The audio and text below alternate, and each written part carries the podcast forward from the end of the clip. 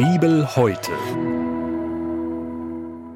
Wir hören aus dem Neuen Testament, aus dem Markus-Evangelium, Kapitel 10, die Verse 46 bis 52. Und sie kamen nach Jericho. Und als er aus Jericho wegging, er und seine Jünger und eine große Menge, da saß ein blinder Bettler am Wege, Bartimäus, der Sohn des Timäus. Und als er hörte, dass es Jesus von Nazareth war, fing er an zu schreien und zu sagen, Jesus, du Sohn Davids, erbarme dich meiner. Und viele fuhren ihn an, er solle stillschweigen. Er aber schrie noch viel mehr. Du Sohn Davids, erbarme dich meiner. Und Jesus blieb stehen und sprach, Ruft ihn her. Und sie riefen den Blinden und sprachen zu ihm, Sei getrost, steh auf, er ruft dich. Da warf er seinen Mantel von sich, sprang auf und kam zu Jesus.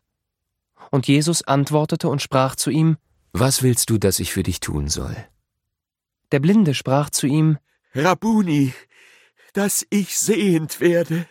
Jesus aber sprach zu ihm, Geh hin, dein Glaube hat dir geholfen. Und sogleich wurde er sehend und folgte ihm nach auf dem Wege. Das war der Bibeltext für den heutigen Tag, entnommen aus der großen Hörbibel mit freundlicher Genehmigung der Deutschen Bibelgesellschaft. Hier noch einmal die Bibelstelle im Neuen Testament aus dem Markus Evangelium Kapitel 10, die Verse 46 bis 52. Gedanken dazu kommen jetzt von Nils Bremer aus Aslar. Was willst du, dass ich für dich tun soll? fragt Jesus den blinden Bartimäus. Der will natürlich sehen. Eine erwartbare Antwort. Warum also fragt Jesus? Was wäre, wenn Jesus mir diese Frage stellen würde? Nils, was willst du, dass ich für dich tun soll? Setzen Sie Ihren eigenen Namen ein und Sie werden sehen, dass die Frage auf einmal Sinn macht. Natürlich fällt mir spontan das eine oder andere ein, was Gott für mich tun könnte. Herr, Bitte beende die Kriege und das Morden auf dieser Erde. Vater im Himmel, halte doch den Klimawandel und die Umweltzerstörungen auf. Herr Jesus, schenke mir und meiner Familie Gesundheit. Ich denke an dieser Bitte, was will ich von Gott, ist nichts falsch, und ich darf sie ohne Bedenken vor Gott bringen. Besonders die Gesundheit ist in meinem Alter ein Thema, das zunehmend an Bedeutung gewinnt. Laut einer UN-Resolution von 1966 gehört sie sogar zu den Grundrechten des Menschen. Da meine Frau seit vielen Jahren an einer chronischen Krankheit leidet, liegt mir das Thema Gesundheit sehr am Herzen. Auch Bartimäus will geheilt werden. Neben der Gesundheit geht es in unserem Bibeltext noch um zwei weitere Themen, nämlich Gerechtigkeit und Gemeinschaft. Was will ich von Gott? Gesundheit, Gerechtigkeit, Gemeinschaft? Der blinde Bartimäus wird sehend.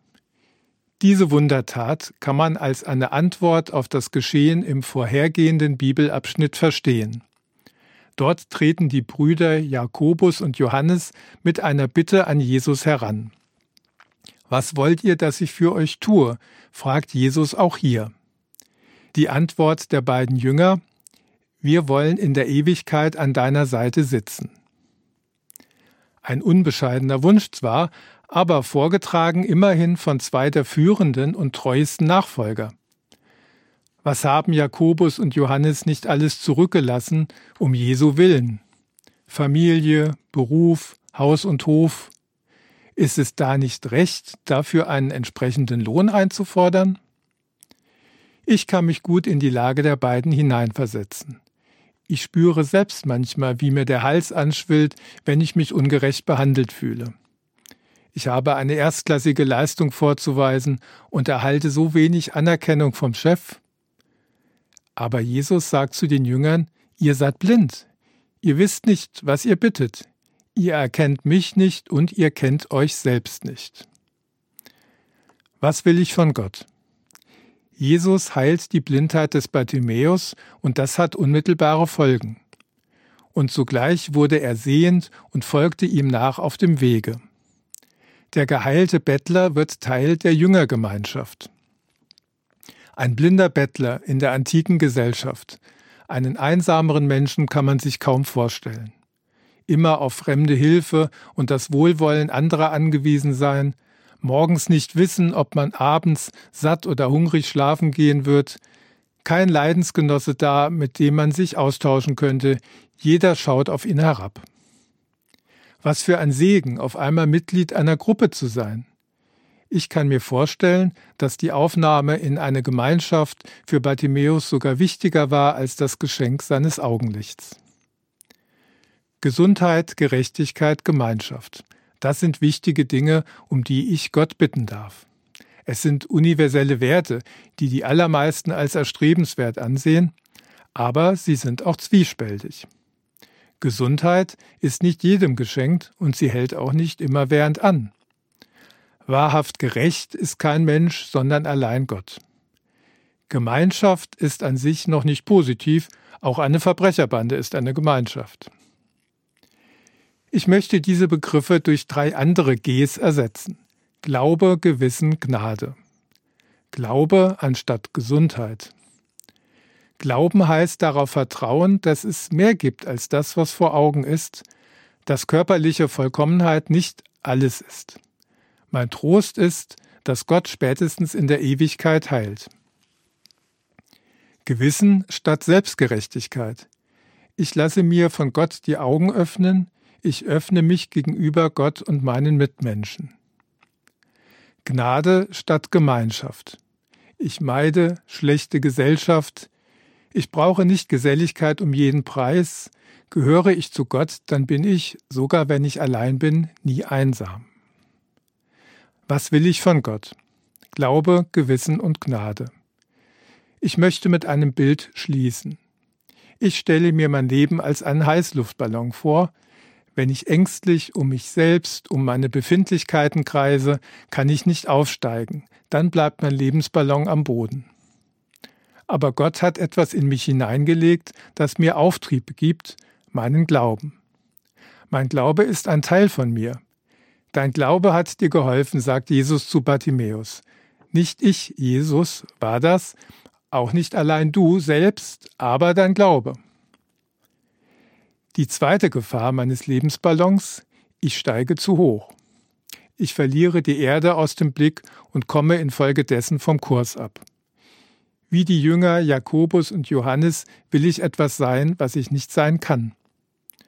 Da gilt es, die Flughöhe zu verringern, die Selbsteinschätzung zu überprüfen, meine Ansprüche zurückzuschrauben, auf mein Gewissen zu hören. Hier kann Gott zu mir sprechen. Der dritte Fehler beim Ballonfahren, ich lade meine Gondel zu voll, ich nehme zu viele oder die falschen Passagiere mit.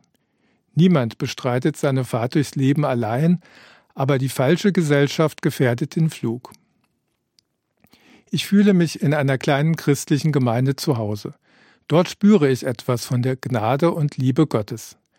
Wo der gute Geist Gottes weht, da kann er unserem gemeinsamen Flug Richtung geben. Glaube, Gewissen, Gnade. Das will ich von Gott.